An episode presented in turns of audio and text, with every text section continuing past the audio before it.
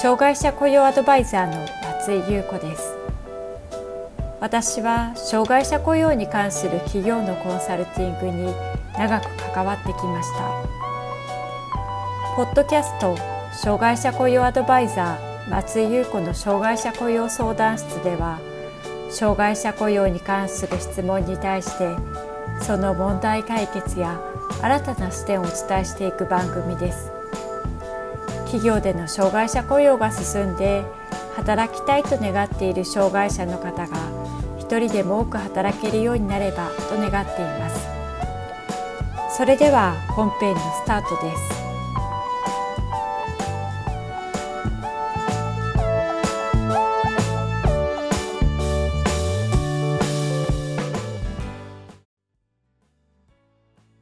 障害者雇用 .com の松井です。障害者雇用の中でも精神障害の比率が年々増えています。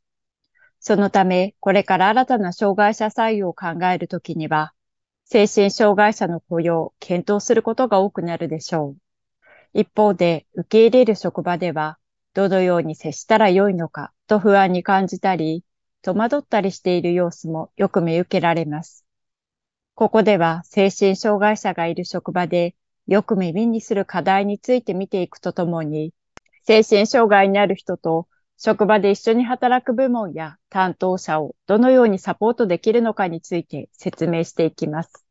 障害者の採用は一般の採用に比べると様々な社内調整を行ったり、業務の切り出しをしたり、また外部の支援機関や学校などとやり取りをしてから雇用することが多いものです。そのため、一連のプロセスを経て採用が決まると、ちょっとほっとしてしまいたくなります。しかし、雇用はゴールではなくスタートです。新卒でも中途採用でも、一般的な採用は採用してから研修したり、社内のルールや業務の方法を教えたりする必要があり、仕事ができるようになるまでには一定の時間がかかります。障害者を雇用した場合にも、仕事ができるようになるまでには、同じように一定の時間がかかります。そして多くの場合、それは企業側が想定しているよりも長い時間になります。特に精神障害の雇用は、実習期間は大丈夫だったのに、採用になってから調子が悪くなったというケースもよく見られます。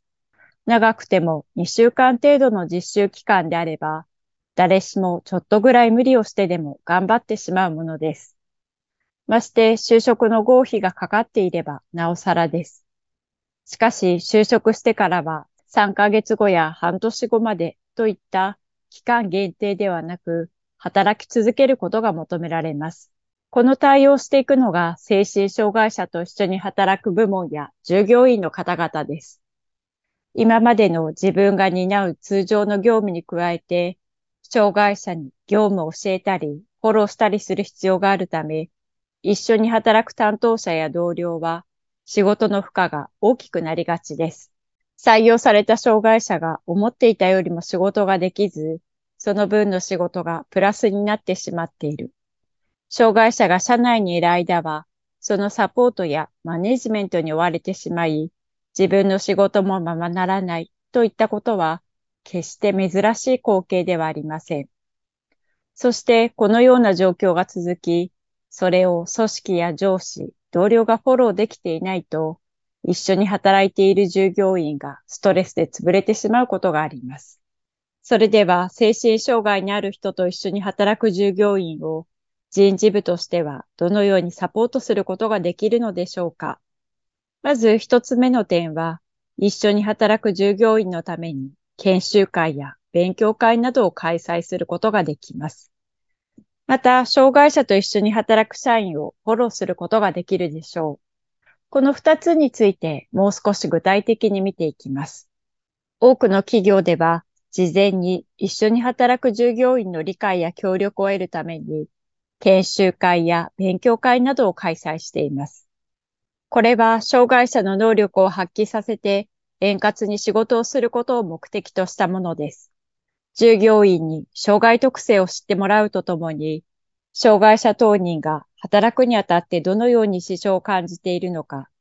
どのような接し方が必要かといったことについて、周囲が理解し、働く環境を整えるという点からとても大切です。また、一緒に働く同僚たちの認識を共通させることで、障害者等にも働きやすくなります。研修や勉強会では、障害や本人の特性、得意なこと、得意でないことや、対応上の留意点、例えば指示や注意するときは穏やかに話すこと、一つずつ指示を出すこと、昼休みや休憩時の関わり方について説明をすると、一緒に働く従業員は安心することでしょう。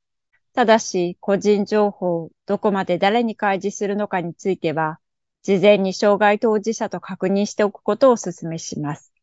また、障害者と一緒に働く社員をフォローするという点では、障害者と一緒に働く社員とコミュニケーションを取ることが大切です。障害者と一緒に働く従業員がどのような状況にあるのかを把握し、困っていることがないかをヒアリングすることができます。直接業務に関係ないことであれば、場合によっては人事部門でサポートすることもできるかもしれません。例えば、働く上で業務ができることは大切ですが、職場のマナーや会社のルールを知ることも同じように大切です。一般的には、周りの人や同僚がどのように行動しているのかを見て自然と学ぶことが多いのですが、状況を見て学ぶということが苦手な障害者の場合、職場でのマナーや会社のルールは教えることをしないと、本人は気づかなかったり、わからなかったりすることがあります。もし挨拶や身だしなみ、社会人としてのマナーなどで気になることがあれば、職場で一緒に業務に当たる人から気持ちよく働くために必要なこととして教える必要があります。しかしこれらは直接業務に関係することではありませんので、そのような研修などを人事部が担当することで、現場をサポートすることができるかもしれません。また、仕事内容や職場のルールについては、会社で教えたり、サポートしたりすることが必要ですが、障害者雇用に関わると、職場だけでは解決できない問題もあります。例えば、職場以外の対応が求められるようなこと、つまり生活面や家庭などで気になることがある場合です。時には金銭問題が生じることもあります。このような生活面や家庭のことについては、会社だけで抱え込んだり、解決しようとしたりしないで、就労支援機関や特別支援学校と連携をとって、協力やサポートしてもらう方が良いでしょう。業務の状況や就業時間の様子については、現場の従業員に入ってもらい、情報共有や検討の場を設けることをお勧めしますが、このような場のコーディネートは人事部で担当することができます。人事部が関わることで、社内に情報共有しやすくなりますし、何か困ったことやサポートが必要な時に把握しやすくなります。また、障害者雇用について相談できる社外の窓口を作っておくこともできます。採用した障害者が所属する直接の就労支援機関は、基本的に障害者個人を中心として問題を解決しようとするケースが多いものです。これはもちろん大切なことですが、客観的な視点から問題を見られなくなる可能性があります。企業で障害者雇用するときに考えておくべき点は、採用した障害者の活躍の場を作ることです。職場定着も大切ですが、同時に組織として雇用するという基準を定めることと、その基準に基づいた判断をするというバランスも大切になります。少し客観的な立場からアドバイスをもらえるように、障害者雇用の経験がある先輩企業や、障害者雇用の専門家と連携をとっておくと、判断するときに役立つかもしれません。障害者雇用を進めるときには、障害者従業員だけを見るのではなく、時として組織としてのリスク管理という視点を持つことも大切です。それに加え、従業員個人を大切にしている、心配している、気にかけているということを伝えることはもっと重要だと私は感じています。これは障害の有無に関係なく、すべての従業員に対して同じです。精神障害者を雇用し、安定した働き方をしてもらうためには、従業員をサポートすることを意識してみてください。まとめです。精神障害者を雇用すると、今までの自分自身が担う通常業務に加えて、障害者に業務を教えたり、フォローしたりする必要があるため、一緒に働く担当者や同僚は仕事の負荷が多くなりがちです。一緒に働く部門や従業員のサポートが必要なことが多くあります。精神障害者のいる職場に対して人事部門がサポートできることは、